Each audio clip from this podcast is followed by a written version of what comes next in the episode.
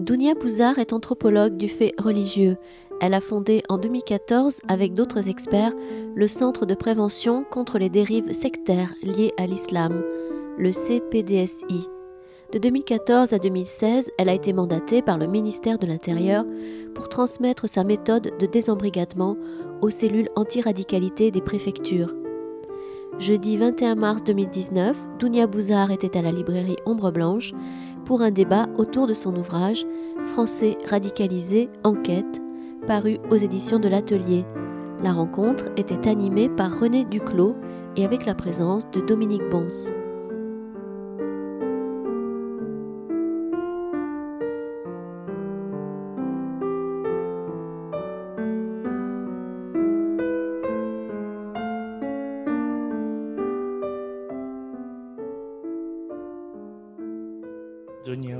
Merci d'être présente euh, ce soir. Nous allons parler de, votre livre, que j'ai sous les yeux, Français radicalisés, enquête, ce que révèle l'accompagnement de mille jeunes et de leurs familles. Alors je rappellerai, c'est inscrit sur le quatrième de couverture, mais que vous êtes anthropologue du fait religieux, que vous avez déjà publié des ouvrages et même fait un film, qui a de nombreuses références bibliographiques assez impressionnantes sur votre travail.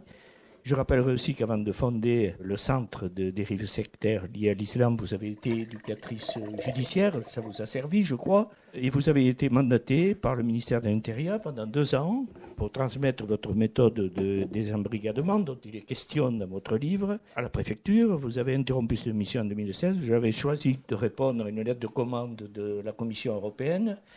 Et voilà, ce livre est un peu le résultat de tout ça. Dans votre méthode, dans votre introduction, pardon, vous associez deux termes qui sont importants. Vous en parlez tout à l'heure. Il s'agit de prévenir et d'éviter le risque djihadiste pour des jeunes captés ou susceptibles d'être captés par cette idéologie. D'une certaine manière, il s'agit donc de relever un défi, et défi, vous le dites tout, tout de suite dans votre introduction, qu'il ne faut en aucun cas minorer. Les chiffres parlent et votre expérience l'est aussi. Alors, ce qui est important, et on va le découvrir tout au long de votre livre, c'est de partir des données de terrain, des individus, de savoir qui ils sont, de connaître leur milieu, leurs attentes, leur profil, et prendre la mesure d'un terme important qu'on va retrouver tout au long de votre livre, qui est la trajectoire du risque, une sorte de parcours de risque qui peut les mener au passage à l'acte violent. Alors, si on devait résumer, je voudrais vous interroger là-dessus, ce serait mieux connaître pour pouvoir agir d'une certaine manière déconstruire euh, le caractère manipulateur et mensonger de ce mythe djihadiste pour pouvoir désidéologiser ces, jeunes. Est-ce que c'est comme ça qu'on peut présenter votre projet? Bonsoir à tous, euh, merci beaucoup. Bon, c'est un moment de partage. Vous vous doutez bien qu'il n'y a pas de vérité euh, sur ces questions-là il y a un défrichage. Moi, au départ, je suis chercheuse, donc je suis docteur en anthropologie. L'anthropologue, euh, il fait pas de théologie. Il étudie euh, comment les hommes et les femmes comprennent leur religion et, pourquoi ils vont la comprendre plutôt comme ça ou plutôt comme ça. Euh, c'est ça le travail de l'anthropologue. Et, moi, j'ai fait ma thèse sur le fait religieux et notamment sur les jeunes, déjà à l'époque, il y a 20 ans, qui surinvestissaient la loi divine et qui déjà estimait qu'il n'y avait plus rien à attendre de la loi humaine et que seule la loi divine pourrait euh, finalement faire un monde meilleur. Donc ça fait euh, à peu près 20 ans que je travaille sur ces questions-là. C'est vrai que du coup, j'ai eu une expérience de terrain, un peu euh, grâce aux parents, parce que ce sont les parents qui sont venus me chercher à la suite d'un autre livre et et ensuite qui ont parlé de moi au ministre. Et du coup, c'est comme ça que je me suis retrouvée euh, mandatée pendant deux ans dans une expérience un peu folle, vraiment de défrichage. Je parle d'expérience un peu folle parce que je vous rappelle juste que 19 000 appels de parents entre 2014 et 2015. 19 000 parents qui appellent un numéro vert qui est tenu par la police. Donc ça veut dire, si 19 000 parents ont fiché leur propre enfant en disant je crois qu'il est en train de se radicaliser, je crois qu'il va partir en Syrie, ça veut dire que tous les parents qui n'avaient pas confiance en l'État, tous les parents qui n'avaient pas les moyens de se payer un avocat au cas où il y ait une gestion discriminatoire de ce coup de téléphone, de cet appel à l'aide au numéro vert, n'ont pas téléphoné.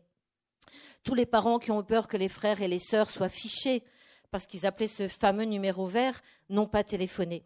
Donc 19 000 appels, c'est une explosion qui nous tombe dessus et qui est un symptôme. Parce que je vous rappelle que l'Italie, l'Espagne, les Anglais, les Allemands, il n'y a que les Belges qui proportionnellement euh, ont été touchés comme nous. Mais ce discours qui disait aux jeunes viens avec nous, avec la loi divine, tu vas voir, on va faire un monde meilleur, il y aura euh, la justice, il y aura euh, la solidarité, il y aura la fraternité, il y aura l'égalité. Avec la loi humaine, on peut rien faire, mais avec la loi divine, on fera tout. Ce discours-là, il a fait autorité sur énormément de jeunes français et pas sur d'autres jeunes en Europe, pas autant. Bien sûr, il y a eu des Chinois, des Japonais, des Maghrébins, euh, des pays de l'Est. Tout le monde a été touché. La filière djihadiste, elle a été internationale. Mais en France, on a été particulièrement touché. Ce qui veut dire qu'un discours, pour faire autorité, c'est qui fait sens. C'est-à-dire que si vous êtes parent, vous le savez. Pour faire autorité sur un adolescent, vous lui dites pas réveille-toi, il n'y a rien à faire. Il faut qu'il y ait du sens dans la demande. Il faut qu'il ait quelque chose à faire. Donc le discours djihadiste, s'il a touché autant de jeunes chez nous, c'est que quelque part, il y avait déjà une suspicion de crédibilité des interlocuteurs politiques. Je ne vais pas vous faire un dessin, on le voit aujourd'hui. La question de est-ce qu'on peut faire confiance à un interlocuteur politique? Est-ce qu'on peut faire confiance dans notre démocratie? C'était quelque chose qui était déjà une vraie interrogation, puisque un discours qui arrive comme ça et qui dise il n'y a plus rien à attendre de personne ici, mais, mais nous, on a la solution, on se veut solution. Il fallait bien qu'il y ait déjà une petite vulnérabilité. Bon, ça c'est pour juste vous présenter euh, le cadre. Moi, il se trouve que j'ai pris ces, ces 1000 premiers jeunes euh, qui voulaient partir. Ce sont des jeunes qui n'avaient pas combattu, que j'ai eu en charge avec mon équipe, hein, puisque du coup, on a été mandaté pour construire une grosse équipe une équipe pluridisciplinaire bien sûr, et euh, on a pris en charge les, les 1000 premiers jeunes qui voulaient rejoindre la Syrie. Je voudrais juste dire un mot du processus de radicalisation, parce que sinon, euh, comme disait Camus, euh, mal nommer les choses, c'est rajouter au malheur du monde. Et je voudrais qu'on soit clair. Déjà dans les chiffres, je voudrais juste rappeler que le rapport de Ciotti, hein, ce pas les chiffres de Dounia Bouzard, c'est les chiffres de Ciotti. L'Assemblée nationale, 2015, c'est 49% de convertis. Vous euh, voyez, Dominique Bons, euh, son fils a été euh, embrigadé dans l'un des premiers en 2013 et elle ne croit pas en Dieu. Elle est de famille athée. Des Dominique Bons, il y en a 49% qui sont soit catholiques, quelques juifs, pas beaucoup, mais il y avait 5% de familles de confession juive et des gens qui ne croyaient pas en Dieu. Ça veut dire quoi? Ça veut dire que il y a une grande différence entre Al-Qaïda et Daesh.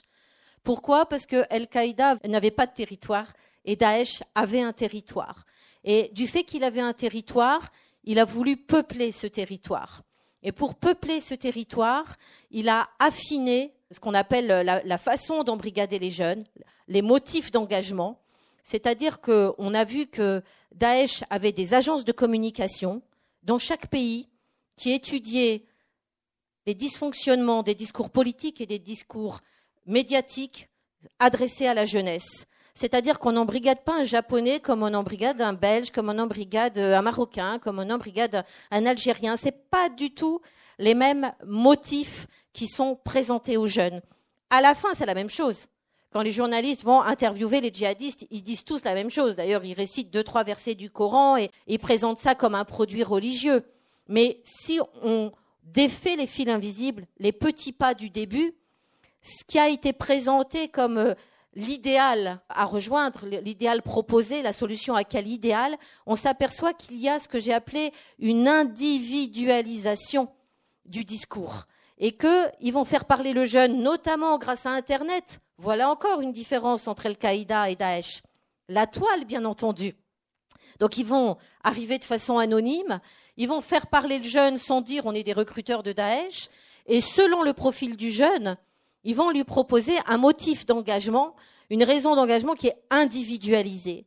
C'est-à-dire que le jeune qui s'est fait contrôler 100 fois, qui avait vécu des discriminations, qui est le seul dans son immeuble à avoir bac plus 5 et pas avoir de travail, ils vont pas lui proposer le même idéal que euh, la fille qui habite dans le 16e arrondissement, qui fait des études de médecine et qui a besoin de faire un métier humanitaire. La famille athée, ils vont pas dire la même chose que la famille musulmane, qui vont pas dire la même chose que la famille catholique. C'est-à-dire qu'ils arrivent à tenir compte de la culture de la famille, du niveau social, des dysfonctionnements du pays, du dysfonctionnement des discours médiatiques et politiques du pays, et ils vont savoir aller toucher là où ça fait mal, là où il y a une vulnérabilité, pas forcément une vulnérabilité d'ailleurs, là où ça fait sens pour le jeune. Alors c'est ça que j'ai beaucoup travaillé dans ce livre, c'est-à-dire que euh, j'ai eu accès parce que le premier papa qui est venu me voir, que Dominique connaît bien, c'était un gendarme. Il avait mis des micros sur l'ordinateur de sa fille. Et donc, euh, j'ai pu avoir accès aux conversations entre la fille et, les personnes qui étaient en train de la mettre en rupture. Donc, c'est aussi grâce aux parents. C'est pour ça qu'aujourd'hui, je venais à Toulouse et je voulais absolument que l'une des premières mamans qui nous a aidés à comprendre qu'est-ce qui avait été dit à son fils puisse venir, puisqu'elle est toulousaine et qu'elle a fondé une association Si rien ne bouge, qui est là pour aider les autres familles. Je ne pouvais pas faire la conférence et expliquer les choses de manière intellectuelle comme ça, désincarnée, alors que ce sont les parents qui m'ont tout donné pour comprendre le processus. Alors si je dois dire deux mots de ce processus, la première chose, c'est une approche émotionnelle. C'est-à-dire que le discours djihadiste, le discours radical, on peut dire le discours radical parce que ça concerne toutes les formes de radicalité, y compris les néo-nazis qui montent aussi de l'autre côté. C'est un discours qui utilise ce qu'on va appeler une approche émotionnelle anxiogène. C'est-à-dire qu'ils vont faire peur aux jeunes, notamment avec la théorie complotiste, pour que le jeune perde sa confiance dans l'humain de manière générale. Alors c'est très très bien fait. Il y a plusieurs étages. On n'a pas le temps d'en discuter des heures ce soir, mais il faut quand même nommer les choses parce que si une prévention doit être mise en place, c'est quand même travailler sur ces discours anxiogènes où finalement le jeune se dit tous les adultes me mentent. On me ment sur tout, sur les médicaments, sur euh, euh, les vaccins, sur euh, les produits pharmaceutiques, sur les désherbants. Il y a toujours un mélange de vrai et de faux dans ces vidéos. Tout n'est pas faux du tout le Roundup, c'est eux qui l'ont dénoncé bien longtemps avant. Monsanto, absolument, absolument. Tu te rappelles, on, avait découvert ça dans les vidéos de Daesh. Donc, il y a toujours un mélange de vrai et de faux. Donc, tout le monde me ment. Puis ensuite, vous arrivez avec les liens YouTube, de lien YouTube en lien YouTube, à l'étape supérieure qui vous dit, c'est pas que des adultes qui te mentent, ce sont des sociétés secrètes qui tirent les fils, basées en Israël, qui sont là pour euh, garder le pouvoir pour elles, garder la science pour elles et qui veulent vous endormir. Donc en fait, ce sont elles qui ont inventé le HIV, qui ont inventé les virus, Ebola, euh, qui organisent le chômage, qui bon. On monte d'un cran, puis le troisième étage, elles mettent des signes subliminaux partout. Donc Coca-Cola, ça veut dire nos mecs à l'envers, euh, partout, dans les publicités, dans les clips vidéo, en fait. Toi, tu crois que tu regardes de la musique, mais en vérité, on est en train de t'endoctriner, la société t'endoctrine. À l'école, tu crois que les professeurs sont là pour euh, t'apprendre quelque chose, ils font semblant de te, de te faire des choses de libre arbitre, mais en vérité, ils t'endorment, ils t'endoctrinent pour te mettre en soumission. Donc, voyez des choses très très bien faites. La première chose qu'on s'est dit quand on a reçu les jeunes, c'est que puisque Daesh avait utilisé cette approche émotionnelle anxiogène, il fallait que nous, on utilise aussi les émotions, mais plutôt pour rassurer le jeune. on en reparlera tout à l'heure, mais on s'est tout de suite dit, eux utilisent l'émotion pour enlever la rupture, pour provoquer la rupture. Nous, il faut qu'on utilise aussi l'émotion pour le rassurer sur l'humain, pour lui redonner confiance en l'humain. Et on a énormément travaillé avec les conjoints et les familles puisque j'ai quand même oublié de vous dire la chose principale, le point commun quand même des djihadistes qui passent à l'acte, c'est l'âge. Hein.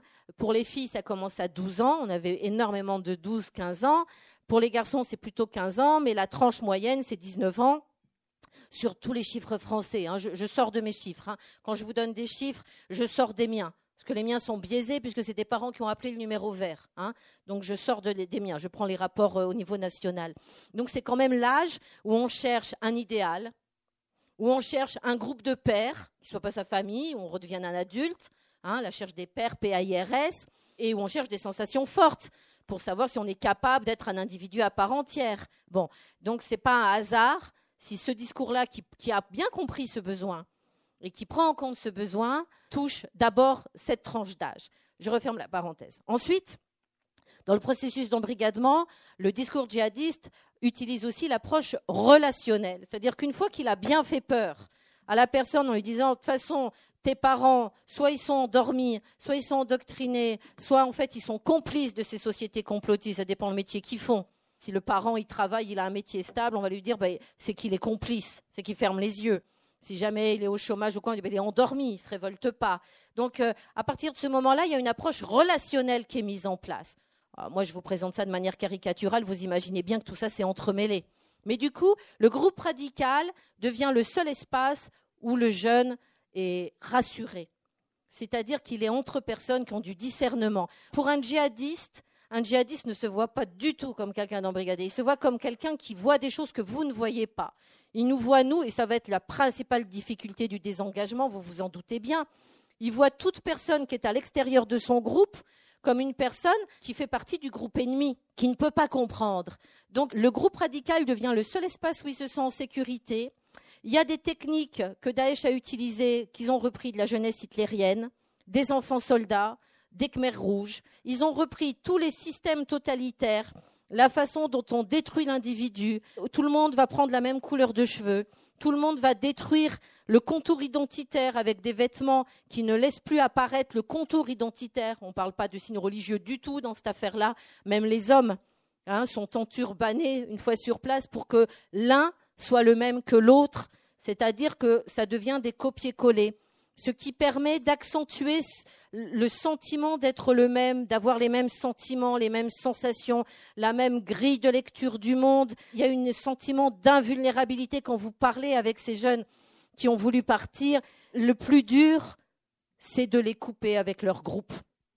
C'est-à-dire que j'étais obligée de demander l'enfermement au centre éducatif fermé combien de fois?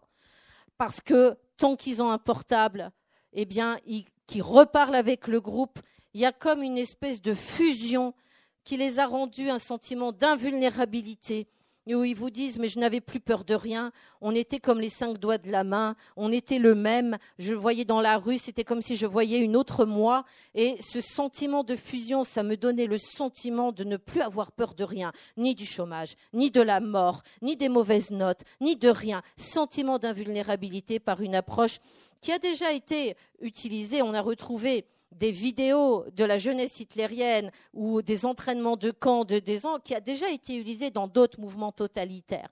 Parce que petit à petit, l'identité individuelle est broyée au profit de l'individu du groupe.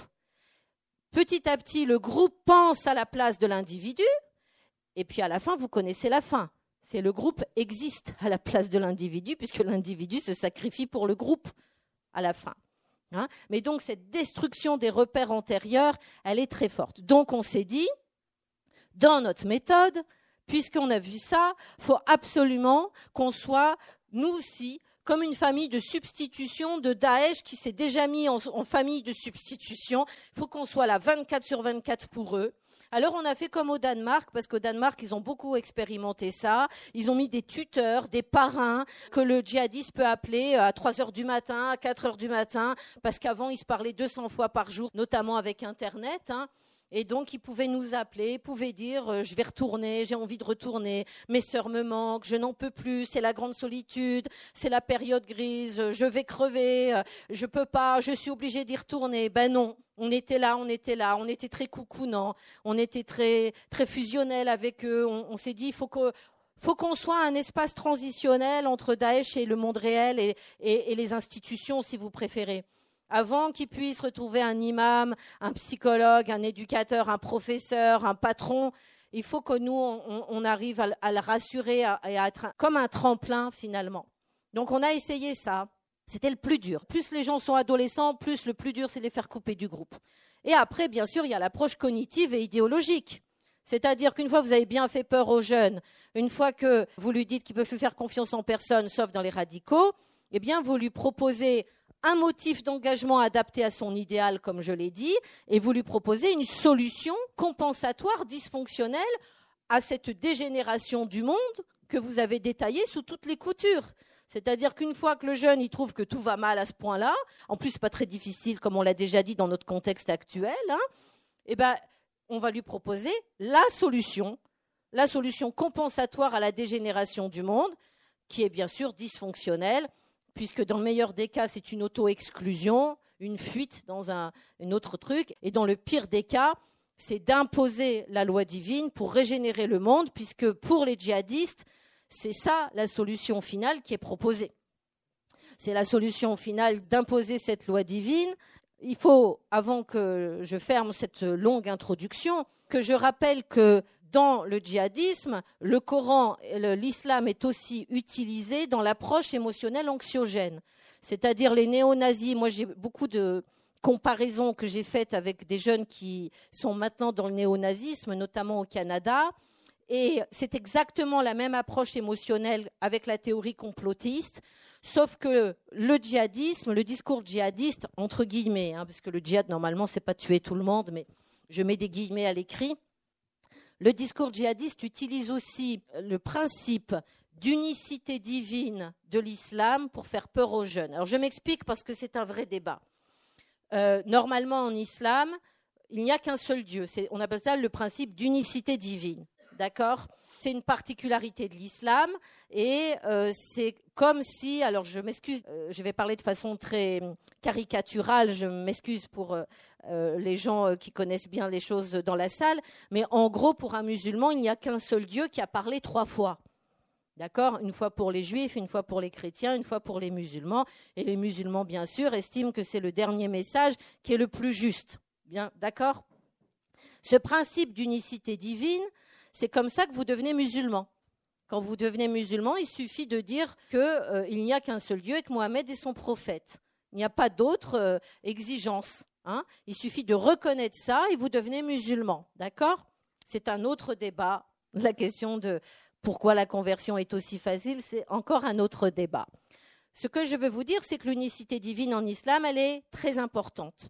Et tous les mouvements radicaux vont faire croire aux jeunes, pour renforcer leur peur, que tout ce qui est lié à la culture, tout ce qui est lié à l'humain, ce serait une entrave à l'unicité divine.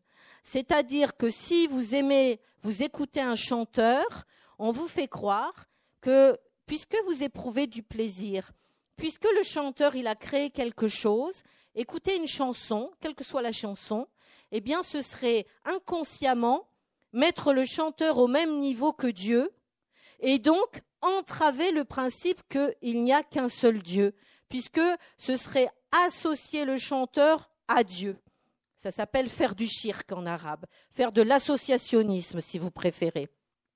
On lui fait croire aussi ça pour l'image, que s'il regarde une image, ce serait comme s'il reconnaît le dessinateur ou le caméraman ou le photographe comme quelqu'un qui est au même niveau que Dieu. On lui fait croire ça pour les footballeurs. Il ne peut pas non plus aller au football ou aimer un footballeur parce que on appelle ça une idole. Ils vont lui dire mais regarde, c'est pas pour rien qu'on appelle ça des étoiles les footballeurs. C'est parce qu'en fait, on reconnaît qu'ils sont au même niveau que Dieu.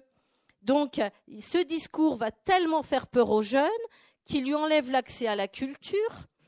Et ça veut dire que la radicalisation passe non seulement par la désaffiliation, c'est-à-dire on le coupe avec sa famille, puisque le groupe radical devient le substitut à la famille, mais en plus de ça, ça passe par une désincarnation. C'est la culture qui nous fait vivre, qui nous rend humains. C'est les sentiments qui nous rendent des humains. Donc, euh, si on vous coupe, de tout ce qui est beau et de tout ce qui a du sens pour vous, votre corps n'existe plus. Vous vous désincarnez, vous n'éprouvez plus aucune sensation. Et donc, dans notre méthode, on se dit, puisque les jeunes ont été coupés du principe de base de ressentir quelque chose dans leur corps, on doit aussi réfléchir à ce qu'ils retrouvent leur corps, leur famille, réaffiliation, leur corps, réincarnation. Donc voilà, en gros, il y a toute cette déconstruction idéologique avec euh, des aspects euh, manipulatoires de l'islam, toute cette théorie complotiste, ce groupe relationnel fusionnel qui vient les coucouner, les adorer, les valoriser, et puis l'idéologie, la solution toute faite, où euh, finalement on leur dit, dans le meilleur des cas, ne te mélange pas aux mécréants parce que au moins tu te protèges de la loi humaine, donc tu ne fais pas de shirk, tu respectes l'unicité divine, ne regarde pas les publicités, ne regarde pas la télé, ne va pas à l'école, ne dessine pas, ne, va pas au cinéma, ne n'écoute pas la radio, ne, parle pas surtout à personne, reste avec des gens comme toi, ne va surtout pas à Carrefour, tu pourrais entendre une musique que Carrefour met et, peut-être tu éprouverais du plaisir et peut-être tu irais en enfer parce que tu associerais le monsieur qui chante à la radio à Dieu et ne va que dans des magasins qui sont tenus par des gens comme nous, qui ont éteint la musique, etc. fais attention, fais attention, sans faire exprès. Tu pourrais donc, voyez un peu cette angoisse. Qui, le, jeune ne prend même plus le métro prend même plus le métro de peur qu'il y ait un clochard avec un violon qui vienne faire du violon. Il va même plus dans la voiture de sa mère de peur que la mère mette la radio et qu'il y ait une musique. C'est une angoisse 24 sur 24 et c'est la moyen de mettre en rupture le jeune. Le jeune va se couper de tous les interlocuteurs qui contribuaient à sa socialisation. Ses professeurs, ses éducateurs, sa maman, son papa, son tonton, son tata, son pépé, son mémé, tout le monde. Hein, c'est d'ailleurs ça qu'on avait mis à l'époque en indicateur de rupture. Donc il faut recoudre tout ça pour finalement essayer d'en refaire un être humain qui ressent quelque chose. Alors évidemment, là, je ne vous parle pas des revenants, parce que le thème de la conférence, c'est les revenants. Et moi, l'expérience que j'ai, c'est pas avec des revenants, avec des jeunes qui voulaient partir. Donc ils étaient dans l'idéologie, voulaient rejoindre Daesh, mais la police et les parents les ont attrapés. Pour ça que je rends aussi hommage à Dominique, puisqu'elle elle vous racontera tout à l'heure, son fils était déjà parti et elle est venue nous aider quand même, parce qu'elle ne voulait pas que d'autres parents vivent ce qu'elle a vécu. Nous, on n'avait pas des gens qui avaient été entraînés. Ils n'étaient pas arrivés à la totale déshumanisation. Certains avaient tenté des attentats en France, par contre, hein, attention.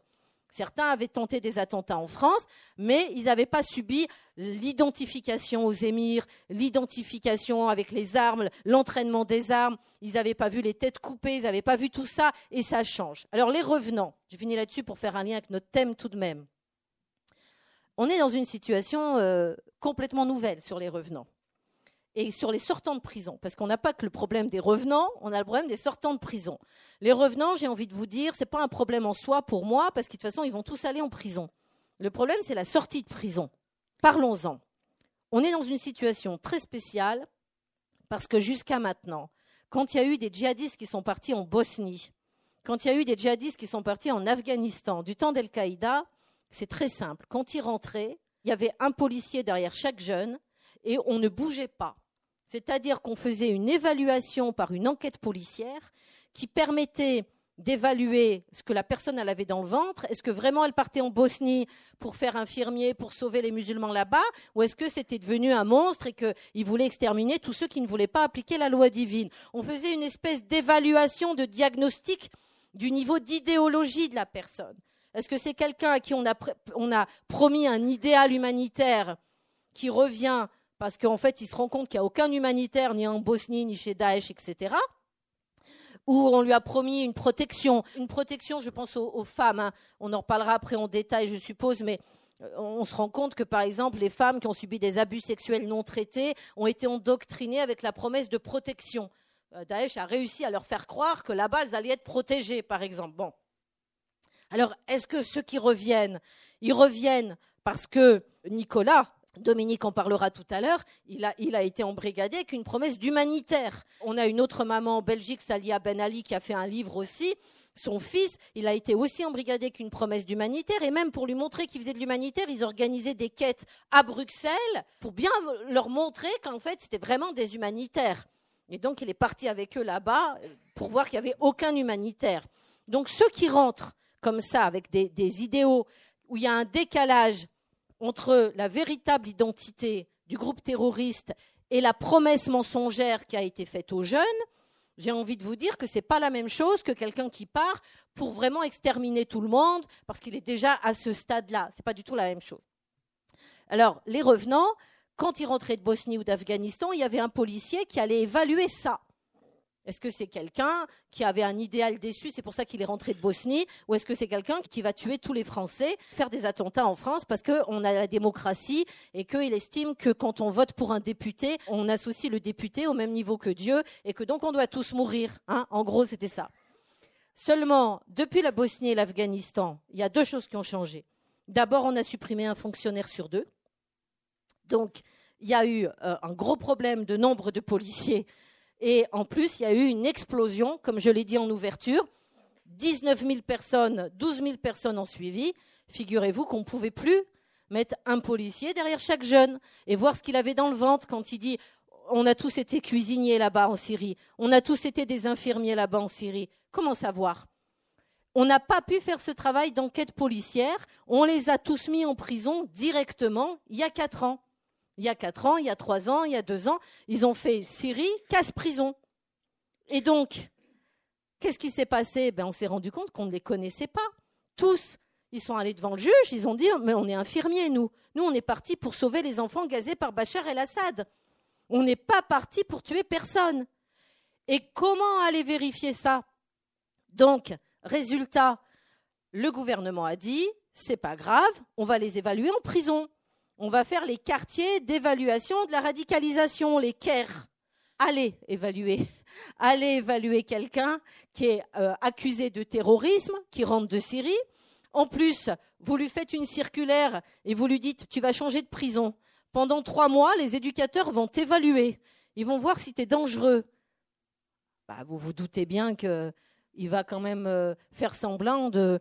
C'est impossible d'évaluer quelqu'un en prison, euh, surtout quelqu'un qui est accusé de terrorisme. Si encore on évaluait tous les détenus comme ça, sans rien dire. En plus, on les met dans un quartier spécifique qui s'appelle le quartier de l'évaluation. Donc, ils vont sortir là. Ils vont sortir en peine sèche, c'est-à-dire ils doivent plus rien à la société. Alors, pour euh, complexifier le, problème. Ils vont sortir, parce que je vous dis ça pourquoi? Parce qu'en Angleterre, ils sont un peu plus intelligents. Quand ils font un jugement, ils donnent des obligations pour l'après-prison. Tu devras voir un psychologue, tu devras voir un imam, tu devras reprendre un travail, tu devras retourner à l'école, tu devras ceci, tu devras cela. Donc, ils ont des obligations qui peuvent durer deux ans. Et donc, ils ne sont pas lâchés dans la nature complètement en n'ayant plus rien à faire avec la justice. Vous voyez, ils sont dehors, mais on les accompagne. Il y a des tas d'associations, il y a même des programmes où ils doivent cocher que oui, ils ont bien pensé à se réveiller avant 10 heures du matin, etc. Donc, c'est un processus d'accompagnement après la peine sèche. En France, ils vont sortir, c'est fini. Et alors, c'est pire que ça encore, et je complexifie un peu les choses, puisqu'on a voté une loi où les mesures d'état d'urgence peuvent être applicables sans état d'urgence. Quand le gars il sort et qu'il pense qu'il en a fini avec la justice, que sa peine a été juste ou pas juste, c'est-à-dire peut-être il y a des gens qui auraient dû prendre cinq ans qui n'ont pris que deux ans, d'autres qui ont pris quatre ans qui auraient dû prendre que deux ans, puisque du coup on, nageait un peu dans la choucroute. Hein. ça vient des juges, ça vient pas de moi. Hein. On fait un peu au hasard. Hein. Bon, ok. Quand il va sortir, qui croit qu'il a fini, puisque les préfets maintenant peuvent appliquer les mesures d'état d'urgence, le préfet va dire Toi, tu crois que tu as fini avec la, justice, mais moi, le préfet, j'ai pas besoin du juge. Donc tu vas venir pointer quatre fois par jour au commissariat. Alors ça, je ne vous dis pas si la théorie du complot, elle n'a pas été travaillée en prison, je ne vous dis pas les bombes humaines qu'on va fabriquer. Parce que le gars qui pense qu'il a fait ses quatre ans de prison alors qu'il était infirmier, qu'il a été jugé, qu'on n'a pas vu qu'en fait il a été obligé de peut-être participer à un combat ou deux, sinon il allait être fusillé. Je parle à la place du djihadiste là. Hein. Qu'en fait il allait pour sauver les enfants gazés, que la France elle n'a rien compris, qu'il a déjà fait six mois de prison chez Daesh, parce que j'en ai plein des comme ça. Et qu'arrivé ici il a fait quatre ans. Il sort, il dit ouf, je vais pouvoir effacer ce truc de ma vie que je me suis fait avoir comme un benet là et que je voulais faire humanitaire. Je vais reprendre mes études et, je vais faire du vrai humanitaire. Maintenant, je vais aller vers une vraie ONG, admettons, hein, un, super parcours. Et là, le préfet lui dit toi, tu habites dans ma ville, toi? Non, non, non, non, non, non, non. Tu vas venir pointer quatre jours parce que mesure de prévention.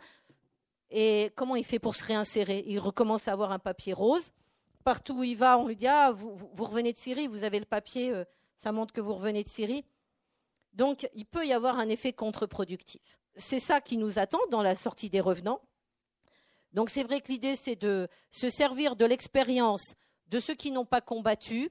Alors, du coup, je n'ai même pas raconté l'expérience, mais euh, peut-être on va y aller. C'est-à-dire, nous, on a fait beaucoup de statistiques sur 450 pour essayer de voir qui se désengageait plus facilement. Alors, je peux enchaîner avec ça. Du coup, on s'est rendu compte que nous, alors, on n'a pris que 450 parce qu'on voulait vraiment des jeunes où on avait toutes les variables. Donc, on a fait ça avec l'hôpital Salpêtrière de Paris de façon très, très sérieuse. Et je partage avec vous les grands résultats. On se rend compte qu'on a désembrigadé plus facilement les filles que les garçons. C'est pas parce que c'est des filles, c'est parce que les parents les ont diagnostiqués plus tôt que les parents de garçons. C'est-à-dire qu'on se rend compte que les parents voient plus facilement la radicalisation d'une fille qui se met en rupture de ses cours de guitare, qui passe de 18 de moyenne à 3 de moyenne. Il y a la question du vêtement, etc. Et donc, du coup, les parents agissent plus vite. Et donc, ça prouve quoi? Ça prouve que plus on détecte tôt, plus on aide les parents, plus on les soutient au lieu de les accusés d'être mauvais parents comme ça a été fait depuis le, départ de Cazeneuve, eh bien plus on peut sauver parce qu'évidemment plus vous prenez en avance le processus de radicalisation et plus c'est facile à détricoter. Moins il y a de déshumanisation, euh, plus vous arrivez à détricoter tout ça. Bon, première chose. Les mineurs pareil, les mineurs c'est plus facile que les majeurs facile à comprendre. Les mineurs souvent vivent encore chez leurs parents. Les majeurs, des fois, ne vivent plus chez leurs parents. Donc les parents voient très tard le début de la radicalisation. Donc ils appellent très tard. Ensuite, on s'aperçoit que, alors, paradoxalement, plus un jeune est fragile psychologiquement, plus on s'est rendu compte qu'on a réussi à l'aider facilement et qu'on l'a désembrigadé facilement. Au début, on n'a pas compris pourquoi. Et en fait, on s'est rendu compte que, comme moi je suis une éducatrice de métier, comme ça, a été dit tout à l'heure, et j'avais des psychologues dans l'équipe, et puis j'avais aussi des familles qui sont venues euh, aider.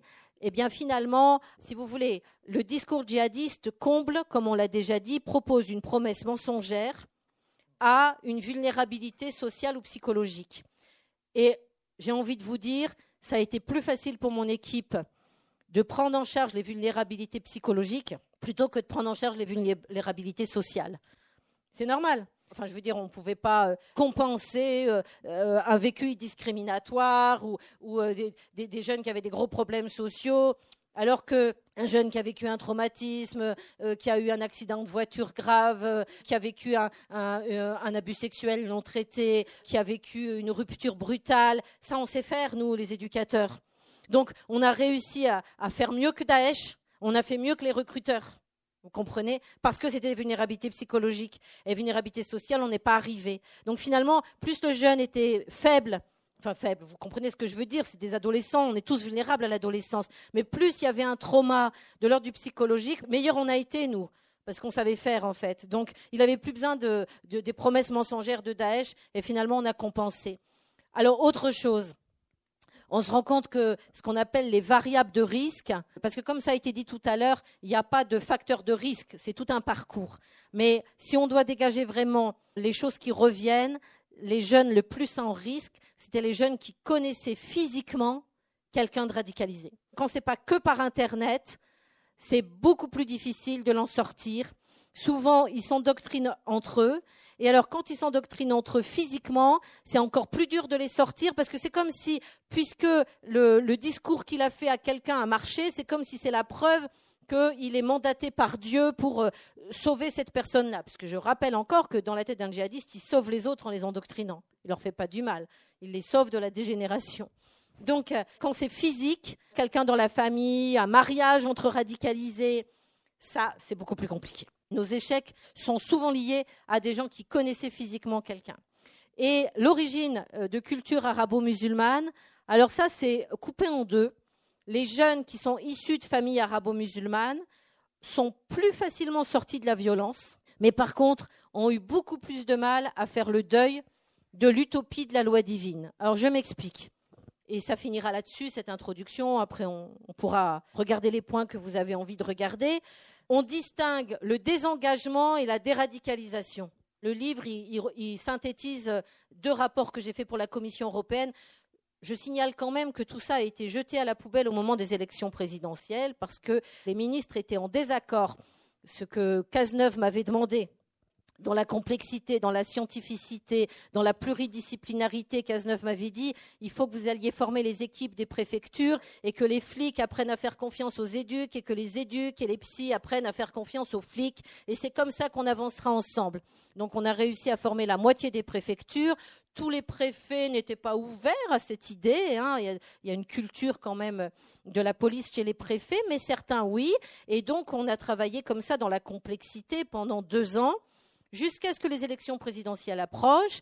Et là, évidemment, il a fallu rassurer les Français et il a fallu essayer de simplifier les choses, de devenir binaire à notre tour en disant c'est un problème lié aux banlieues, c'est un problème lié à l'intégration, c'est un problème lié à la formation des imams, exclusivement, parce que bien sûr, c'est pas faux tout ça, hein. tout est vrai. De toute façon, quand vous prenez tous les chercheurs qui s'affrontent, c'est simple, ils ont tous raison. Sauf qu'il faut inclure toutes les réflexions des chercheurs dans l'interdisciplinarité, la complémentarité. C'est comme ça. Parce que Daesh fait ça. Daesh, il prend de la psychologie, de la sociologie, de la géopolitique, de la théologie. Et avec ça, il est fort. Et si nous, on continue à vouloir ramener l'analyse de ce sujet uniquement sur notre sphère que de la géopolitique, que de la théologie, que de la psychologie, que de la sociologie. Ça ne peut pas fonctionner. On est toujours en retard. Ils sont toujours en avance sur nous.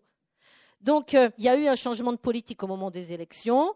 Bon, personnellement, j'ai refusé le renouvellement au moment du débat de la déchéance de nationalité, mais ce n'était qu'un élément dans le changement de politique. Euh, c'est comme si on faisait croire à, tous les Français que c'était un problème de double nationalité et d'immigrés et qu'on reliait la question du djihadisme à l'immigration, alors qu'on avait euh, dans les chiffres pratiquement 98% de Français, donc 49% de convertis, donc de gens qui n'avaient même pas d'histoire migratoire. Donc, je ne pouvais pas euh, rester dans ce mensonge national. Je crois qu'on peut appeler un chat un chat. L'origine arabo-musulmane, curieusement, et ce sera le sujet de ma prochaine recherche, j'espère que je trouverai un peu d'étudiants là-dessus, curieusement, euh, les jeunes qu'on avait, qui avaient une transmission de la culture arabo-musulmane, se désengageaient de la violence plus rapidement. Alors, qu'est-ce que ça veut dire désengager? Voilà, je, je voulais finir là-dessus. Désengager, c'est le jeune qui, de lui-même, réalise le décalage entre son idéal, donc être meilleur, être utile, être protégé, avoir un monde où tout le monde a le chauffage gratuit, euh, avoir un monde où il n'y a pas de pauvres, avoir un monde où il n'y a pas de racisme. Donc son idéal, sa recherche d'idéal. La promesse de Daesh, donc il réalise le décalage entre sa recherche d'idéal, la promesse de Daesh et la réalité du projet d'extermination de Daesh. À tous ces niveaux, il réalise ce que les, les psys appellent la dissonance c'est-à-dire qu'il y a un décalage en gros, que la promesse était mensongère, si vous préférez. D'accord? Ça, c'est le désengagement. C'est-à-dire qu'il dit, finalement, je ne partirai pas chez Daesh parce qu'ils disent qu'ils sont des musulmans, mais c'est des terroristes qui veulent exterminer tout le monde, qui n'appliquent même pas l'islam comme il faut. Donc, je fais le deuil de mon groupe violent et je fais souvent le groupe de la violence aussi. Ça, c'est le désengagement. Mais le jeune, il continue à croire que seule la loi divine peut régénérer le monde corrompu par la loi humaine. Donc pour moi, c'est des moitiés d'échecs et des moitiés de réussites. Pour les préfectures, ils me les comptent dans les réussites, cela. Mais moi, en tant qu'éducatrice, tant que le jeune n'a pas compris, parce que qu'est-ce que ça veut dire pour moi, hein, déradicaliser? Pour moi, déradicaliser, ça veut dire que le jeune, non seulement il a compris que la promesse était mensongère et que le groupe était mensonger, mais en plus de ça, il a compris que ce qu'on lui présentait comme la loi divine n'est quand même qu'une interprétation humaine. Parce que l'interprétation, elle est toujours le fruit d'une expérience au monde. Parce que l'interprétation, elle est toujours le fruit d'une expérience humaine. J'interprète ma religion à partir de ce que je suis. J'interprète ma religion à partir de ce que, je vis. Tout ça, c'est de la subjectivité humaine. C'est comme quand je lis un texte de Victor Hugo. Je le lis à 6 ans, je le lis à, à 20 ans, je le lis à 60 ans. Le texte, il n'a pas changé. Mais moi, le sens que j'ai dans le texte de Victor Hugo, c'est pas le même parce que je suis un autre. Et donc, ça dépend de mon expérience au monde. Et ça, c'est un niveau où ça demande du temps. Moi, j'ai des, vieux, des vieux repentis de 35 ans qui m'ont dit, je ne comprends que maintenant que la loi divine, c'est toujours une production humaine. Et là, c'est une production éminemment politique, puisque c'est des groupes qui veulent prendre le pouvoir politique. Mais voyez, ça, ça demande du temps. C'est ça que j'appelle déradicaliser. Moi, c'est le, bout du processus. Donc voilà un petit peu peut-être euh, euh, qu'on peut maintenant. Euh, je me.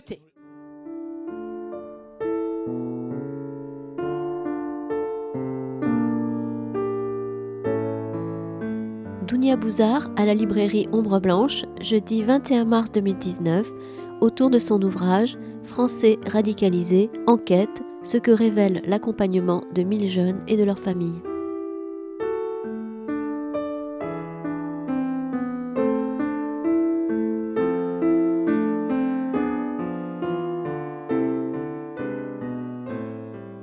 En réfléchissant au concept et au concept de radicalisation, il y a un philosophe qui m'est cher, John Dewey, qui parlait de démocratie radicale.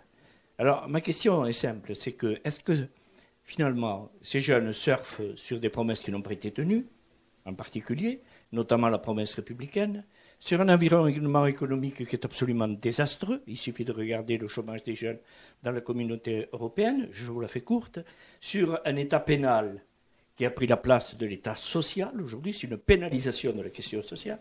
Sur un autre paramètre qui me paraît aussi très important, c'est qu'on ne juge plus les gens sur leurs actes, mais sur leurs projets et sur leur comportement. Et sur un autre élément qui me paraît extrêmement important que vous soulevez, c'est la dialectique ami-ennemi. Finalement, elle n'est pas nouvelle, cette dialectique ami-ennemi. Carl Schmitt en parlait déjà, hein, il est énormément cité. C'est facile aussi de surfer sur le vide démocratique, sur l'absence de promesses démocratiques et sur le fait que ce pauvre contrat social, excusez-moi de vous le dire, nous propose guère de choses à ces jeunes, puisque quand on lit les codes engagements, entre guillemets, est-ce qu'on peut passer sous silence la déshérence de certaines familles dans des banlieues la déscolarisation, l'absence d'égalité et la faillite ou enfin le désengagement de l'État-providence? On ne peut pas dissocier tout cela de l'environnement économique, social, de la crise qui se pérennise. Alors la crise, disait Rovodalone, elle abandonne parce que une crise qui n'en finit pas, ce n'est plus une crise. Mais un chômage, excuse-moi de partir de ces données basiques, un chômage de 20 à 30 des jeunes de 18 à 25 ans dans la communauté européenne, des diplômes qui sont passés pour pas grand-chose, de la précarité partout. Est-ce que ce n'est pas un terreau favorable pour des idéologies, sachant qu'effectivement, depuis 2008, on n'en finit pas avec la politique d'austérité, et on n'en finit pas non plus avec toute idée de plan de relance. Donc il y a quand même un environnement favorable qui, dans les années 30, a permis, vous l'avez dit, très justement, a permis Hitler sur la faillite du libéralisme, sur la faillite d'une démocratie. Et vous l'avez dit, les jeunes sont condamnés à s'inventer eux-mêmes. Alors comment peut-on s'inventer soi-même quand on n'est pas, effectivement, quand on est dans des situations de vulnérabilité? J'ai envie de dire que la situation que vous venez de décrire est telle que ça a atteint la fiabilité de tous les interlocuteurs politiques et des institutions. C'est-à-dire qu'on est quand même à un niveau, depuis les émeutes de 2005, où les jeunes ne voient pas comment ils peuvent construire des revendications à qui que ce soit, de n'importe quel parti, de n'importe quel adulte, tellement ils ont l'impression que là aussi, il y a un décalage entre la devise de la République et la réalité. parce que moi, j'ai beaucoup, ça m'a un peu traumatisé cette histoire de 19 000 appels. Je me suis dit, mais pourquoi les Anglais, qui sont quand même communautaristes, ils n'ont pas autant de jeunes qui partent chez Daesh? Et en fait, après, je me suis dit, mais, nous, on présente l'égalité comme accessible, comme le présent, comme euh, un fait. Et on n'arrive pas à dire l'égalité, la fraternité, la solidarité, c'est un objectif de la République. Notre devise, c'est un objectif, mais, mais aujourd'hui, on n'y arrive pas. On n'arrive pas à laisser des espaces où les jeunes peuvent dire je vis des injustices, je vis des discriminations, que ce soit le quartier, que ce soit tout ce que vous voulez. C'est comme si on était victimaire à chaque fois qu'on veut reconnaître un dysfonctionnement politique entre la promesse et la réalité. C'est comme si on avait un discours qu'on n'était pas vraiment républicain, qu'on n'était pas vraiment démocratique, ou faut faire attention à elle, ou faut, faut se méfier, etc. C'est comme si on était suspect de dire, mais on adhère complètement à cette devise républicaine, mais on voudrait juste dire que là, dans mon quartier, ben non d'une pipe, elle n'est pas là, la devise, que ce soit pour des histoires sociales, des histoires de, de stigmatisation, de préjugés. Enfin, quand même Bon, c'est pire que ce que vous avez décrit, c'est-à-dire ça atteint je veux dire, les théories complotistes, c'est facile pour elles de venir dire ne fais confiance à aucun adulte.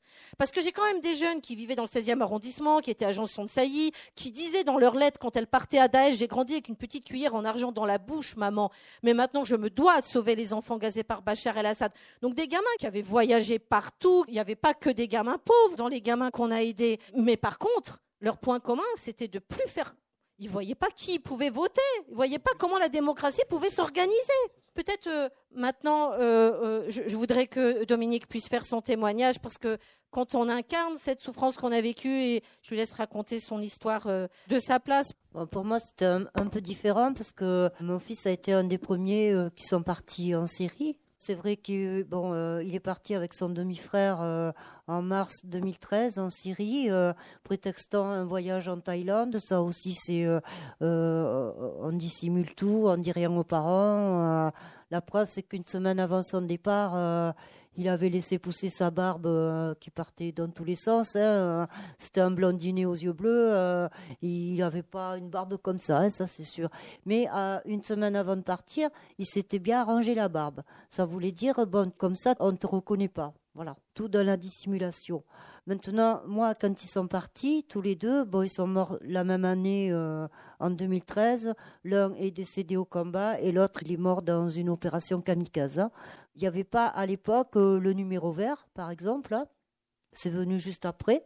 J'avais fait euh, appel à la police en disant voilà, moi je suis complètement perdu. Euh, mon fils s'est converti à l'islam en 2010. pendant un certain temps, ça s'est très bien passé. J'étais même ravie qu'il se soit converti parce que bon, il est, devenu à rendre service à tout le monde. il a arrêté de fumer des joints. Il a arrêté de fumer carrément la cigarette. non, mais c'est important hein, de le dire. Hein. Et du jour au lendemain, il a tout arrêté. Et je me suis dit, waouh, autant ça m'a choqué au départ, moi qui suis athée, euh, Dunia vous l'a dit, hein, autant euh, là j'étais époustouflée, quoi. Je me suis dit, ben ma foi, si ça lui fait du bien, pourquoi pas, quoi. Hein. C'est son choix de religion, il a le droit de choisir s'il veut, quoi. Donc au départ, voilà, j'ai trouvé que c'était bien. Et puis le temps passant, euh, j'ai remarqué des propos bizarres. Euh, je, disais, mais qu'est-ce qu'il me raconte là? Je comprends rien, quoi. Euh, si tu crois pas en Dieu, tu iras pas au paradis. moi, il me faut une, jeune fille voilée, vierge et, et tout ce que vous voulez. J'essayais de mon côté de faire au mieux, sans savoir ce qui allait arriver, forcément, quoi. Et je disais, mais attends, euh, c'est pas parce qu'une fille est pas vierge au mariage qu'elle est pas sérieuse. Il faut arrêter un peu, quoi. Hein. Ce qui était important aussi, que tu as dit il y a pas longtemps, c'est que tu penses que quand il a été kamikaze, il savait pas que en fait euh, ils leur disent pas à l'avance, enfin en tout cas à cette époque-là. moi, euh, je l'ai eu deux jours avant qu'il décède, hein, donc je l'ai eu le 19 décembre au téléphone. On devait se rappeler le 23 décembre, ben, il est mort le 22. Et donc, euh, euh, à partir du 23, euh, j'ai essayé de le joindre tous les jours, tous les jours, tous les jours. et puis là, j'ai dit, il y a quelque chose qui va pas, quoi. pour moi, ça y est, c'était fini, quoi. Et le 2 janvier, je reçois un SMS de Syrie en m'annonçant la nouvelle. Voilà. Alors qu'il t'avait donné rendez-vous au oui, téléphone. Rendez-vous le 23. Ouais, donc tu as toujours suspecté qu'il ne savait pas qu'il Moi, je pense l'a dit au dernier moment pour pas qu'il change d'avis. Hein. Parce que bon, c'est vite fait, euh, vous savez que vous allez mourir, mais ils, leur apprennent à aimer la mort. C'est un truc de fou, quoi. Euh, oui, mais ça, c'est le, processus de double euh, déshumanisation. Ah, c'est déshumaniser soi-même et déshumaniser les victimes. Et il y a autre chose d'important dans ton histoire, c'est qu'en fait, elle, elle était engagée dans les restos du cœur et qu'elle faisait aussi euh, de, l'humanitaire. Et au début, il voulait lui ressembler et il disait tout le temps, moi j'ai besoin d'être utile. Et c'est comme ça aussi qu'ils lui ont dit, mais, mais ta mère, les restos du cœur, euh, c'est rien du tout. Si tu veux vraiment faire de l'humanitaire, viens avec nous. Et ça, j'ai beaucoup de mamans qui étaient des mamans engagées dans l'humanitaire. Euh, c'est comme s'ils ils repèrent les jeunes qui avaient besoin d'être utiles et d'avoir un rôle.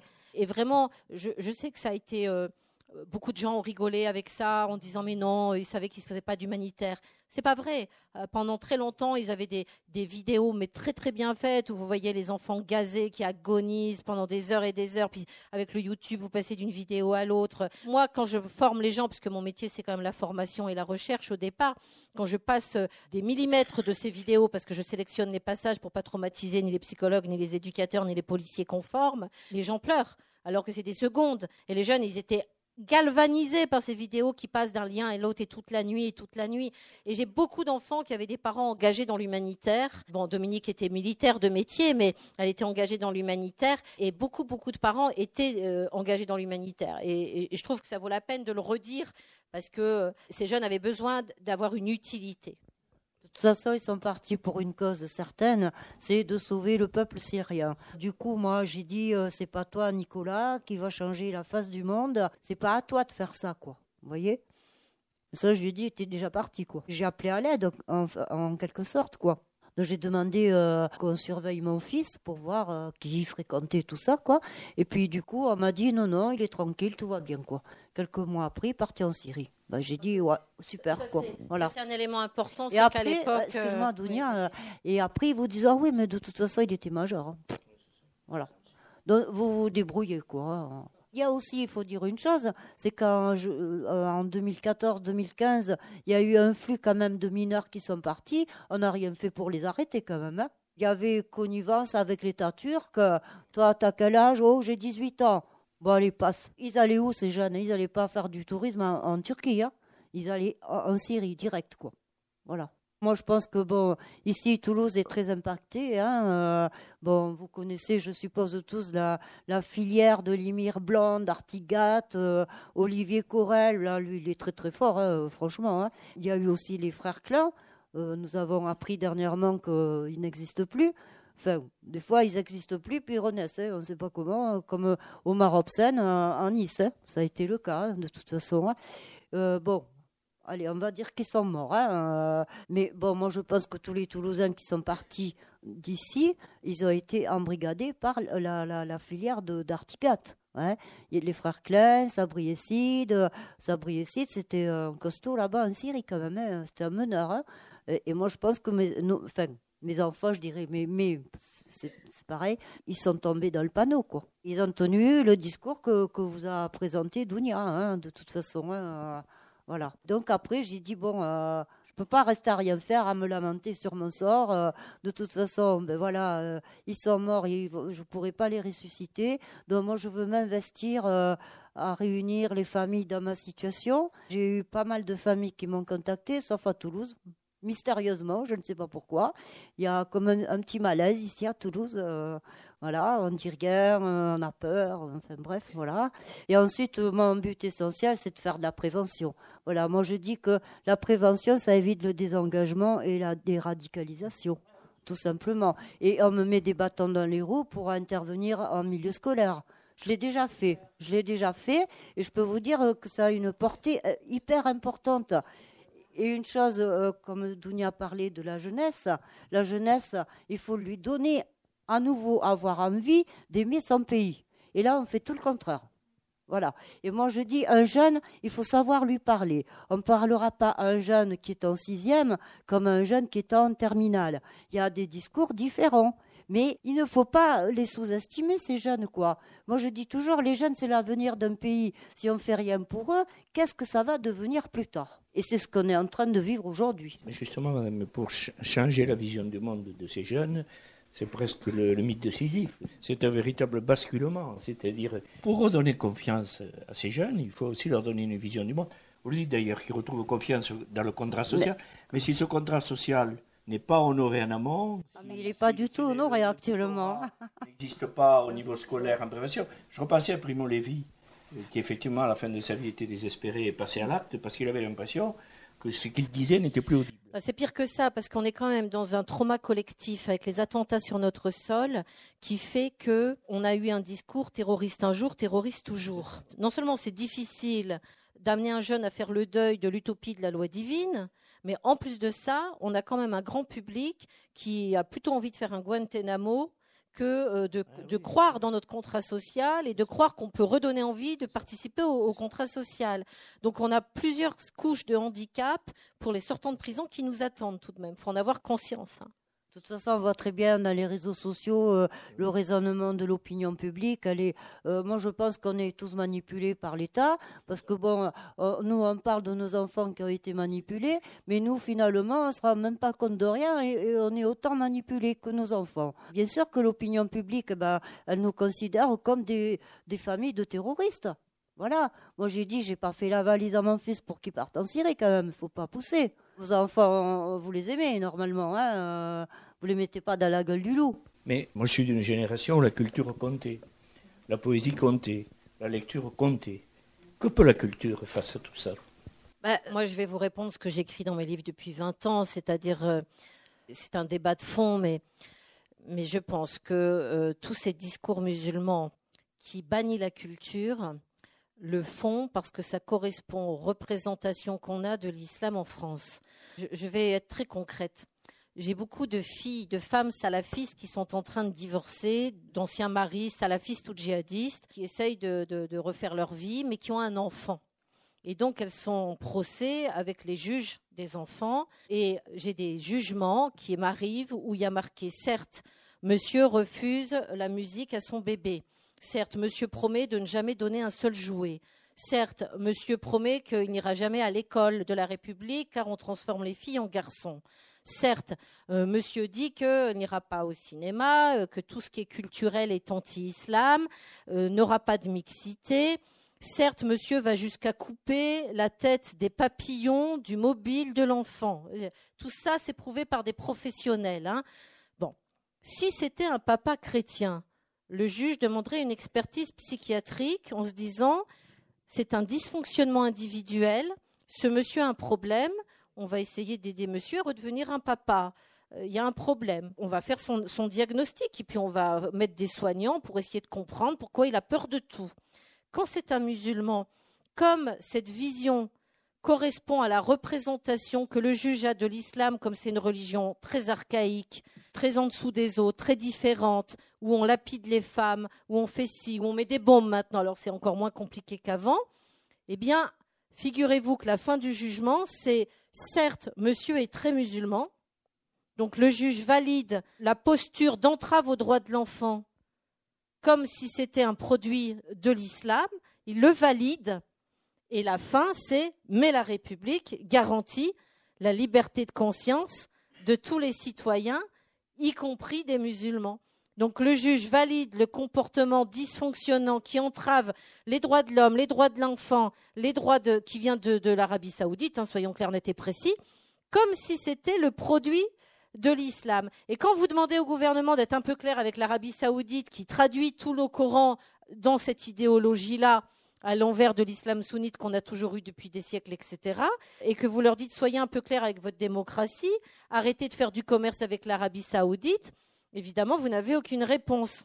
Je pense que la culture euh, va être mise à mal parce qu'on a quand même des générations de jeunes qui ne sont pas violents, Légalement, on ne peut pas faire grand-chose si ce n'est essayer de déconstruire ce discours-là, qui vient d'Arabie saoudite, hein, qu'on appelle salafiste piétiste, mais c'est un mauvais terme, parce que les vrais salafistes ne sont pas comme ça, mais bref, on ne peut pas entrer dans ce débat. Et des jeunes qui ont peur de... C'est pas qu'ils n'ont pas accès à la culture, c'est qu'ils ont l'impression que d'avoir accès à la culture, la moindre petit bout de culture serait une entrave à l'islam. C'est comme si l'islam était incompatible quand on sait les grands siècles de civilisation arabo-musulmane, ça fait quand même mal au cœur. Bon, et ça, tant que c'est pas déconstruit, on est quand même mal barré parce que tous ces enfants, ils grandissent en, déchirant les images du livre d'images à la maternelle pour protéger leurs petits camarades du diable quand même. Hein. Moi, je suis sollicitée par des instituteurs qui disent je fais quoi? Parce que si jamais je le punis, sa maman va l'enlever, il va aller dans une espèce d'école parallèle. Et si je le garde, il a tellement peur que ses petits camarades aillent en enfer parce qu'il y a des images de chevaux dans le petit livre, qu'il fait ça parce qu'il aime ses camarades pour le moment. Il les protège. Donc, quelle posture d'institutrice je peux prendre pour déconstruire ça? Bah, C'est un vrai travail à part entière, hein, je peux vous le dire. Hein. Nos sociétés ont donc un problème avec le religieux dont on ne sait pas quoi faire en définitive. Hein. On a le sentiment qu'effectivement, l'islam, c'est tabou. Soit on considère que c'est évacué, soit on considère que c'est un danger. Mais dans tous les cas, l'étude euh, du phénomène religieux euh, dans l'enseignement en général est totalement occultée aujourd'hui mais il y a eu le rapport de Régis Debray il y a je ne sais plus combien d'années maintenant. Enfin, je veux dire, tout ça, il restait lettre morte. Il y a eu Harkoun qui demandait aussi à des universités euh, qui travaillent sur la réforme de. On a des réformateurs musulmans extraordinaires qui n'ont aucune place. Enfin bon, en tout cas, merci de, de vos échanges. Merci à vous, madame. Merci beaucoup. L'association Dominique, elle s'appelle Si rien ne bouge, agissons. Si vous connaissez des familles ou des professeurs qui auraient besoin de témoignages ou d'un petit peu d'aide.